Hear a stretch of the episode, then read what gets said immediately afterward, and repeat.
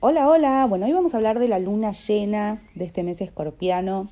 Eh, no era la idea, pero tal vez haga estos episodios, tres episodios por mes, uno de la temporada en general y uno para luna nueva, luna llena o algún aspecto importante dentro del mes.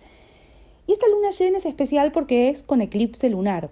Ustedes saben, y si no saben les cuento, que las lunas llenas son cuando la luna y el sol se ponen eh, frente a frente. El Sol en Escorpio, la Luna en Tauro y los eclipses se dan cuando tanto la Luna eh, o el Sol o ambos juntos están conjuntos a los nodos de la Luna. En este caso, la Luna conjunta al nodo norte en Géminis y el Sol en Escorpio conjunto al nodo sur en Sagitario.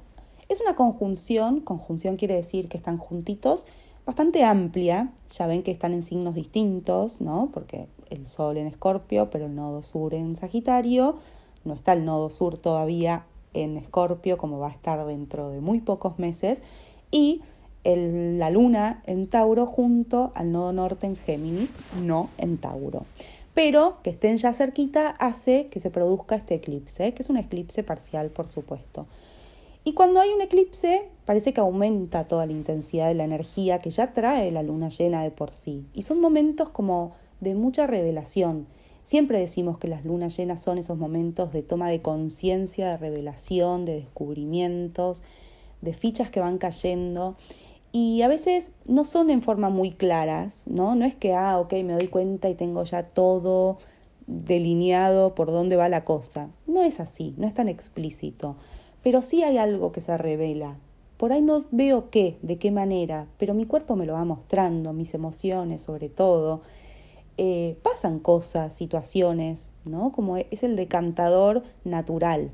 Y los eclipses aceleran cosas y procesos que tienen que decantar y terminar de cerrar y terminar de caer y terminar de desarmarse o terminar de tomar conciencia. Así que sí, es una luna llena como toda luna llena, pero aún un poquito más, muy intensa, donde todo va a estar más a flor de piel. Por supuesto va a depender de nuestra carta natal, del proceso, como siempre digo, que estemos atravesando, de cuán sensibles somos a todas estas alineaciones astrales y de un montón de otros factores. No todos sentimos lo mismo de la misma manera. Entonces, esta luna llena con eclipse venimos trabajando el sol en escorpio, procesos de transformación, de muerte, de renacimiento, de conectar con la sombra, con el inconsciente, con lo que duele, con nuestros miedos. Es el momento del mes para si no estuve trabajando con todo eso, si no me animé a tomar conciencia de todo eso que estaba pasando adentro mío, pero no me quise hacer cargo porque era demasiado doloroso, es el momento de decir, hasta acá, ¿Y cómo puedo hacer para hasta acá? ¿Me tengo que meter en un proceso terapéutico? Bueno, si es lo que sentís, está buenísimo. ¿Me tengo que quedar pegada a ese dolor y sufriendo y llorando todo lo que no lloré? Si lo sentís, buenísimo. Pero una buena manera es conectar con vos, con tu cuerpo, con el aquí y ahora, con tu respiración, con volver las cosas más simples, con dejar de complejizar tanto todo. ¿Qué disfrutás? ¿Qué es valioso para vos? ¿Podés darte cuenta lo valiosa que sos? ¿Qué miedos, a qué miedos estás apegada todavía? ¿O a qué pasado que te hace vibrar en miedo, en dolor, en sufrimiento? Hacen a tu identidad hoy. Podés ver que algo de todo eso es parte de una zona de confort y de falsa seguridad que no querés abandonar. Todo eso no está ni bien ni mal, es parte de lo que te pasa, es parte de lo que pudiste, es parte de lo que podemos. Y está bien, como les dije en el episodio anterior, está bien sentir todo lo que sentimos, pero está mucho mejor si empezamos a hacernos cargo de todo eso que sentimos sin negarlo y empezar a elegir lo que sí queremos y cómo nos queremos sentir y qué necesitamos cambiar, qué nuevas formas de sentir queremos experimentar.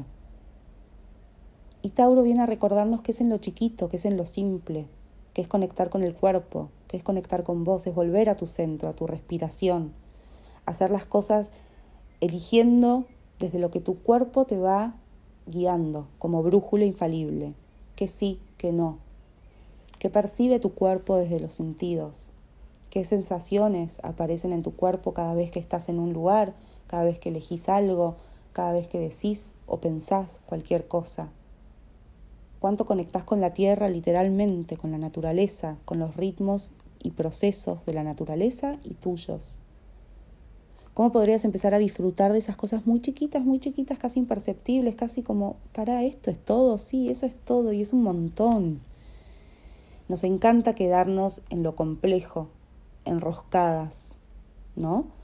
Nos encanta. Y Tauro viene a recordarnos es mucho más simple y mucho más sencillo de lo que lo hacemos. Volvamos a esa sencillez y esa sencillez está en vos, adentro tuyo. Eso es empezar a tomar y a fortalecer y a conectar con tu valor personal, con tu autoestima. Eso va a hacer que elijas día a día lo que sí necesitas, lo que sí deseas, lo que sí anhelas, sin negar lo que duele, sin negar todos los procesos emocionales en los que estés o estuviste, integrándolos, dejándote atravesar por todo eso, pero bien plantada en vos, en la escucha de tu cuerpo, en el registro de tu cuerpo. No se trata de negar, Escorpio. Se trata de decir sí a la vida, no es negar la muerte, es sí a la vida, sí a esta vida, sí a mi cuerpo. No niego, integro, ok, la muerte, y llamemos muerte al miedo, al dolor, al conflicto, a lo que quieras, ¿no? A todo eso oscuro que decimos que es oscuro, que es malo, que no debiera existir. No, lo hago parte de la vida. Diciéndole mucho sí a la vida, integro la muerte, la integro, no la, no la alejo, no la parto, no fragmento. Es parte, es parte de la existencia es parte de la experiencia. Ahora, ¿cómo voy a vivir esa experiencia desconectada de mi cuerpo y de lo que siento, escapando, creyendo que escapo, gastando tanta energía en escapar, en retener, en reprimir, en no sentir, en no escucharme? Ocupemos la energía en lo que vale, el, lo que iba a decir lo que vale la pena y no quiero decir vale la pena en lo que sí es valioso para vos y para tu vida, en lo que sí realmente necesitas. Así que, en resumidas cuentas, y seguramente lo voy a seguir ampliando a lo largo de los días y el mismo día de la luna llena con algún posteo en Instagram, creo que de esto se trata, eh, estas energías que se están moviendo con esta luna llena.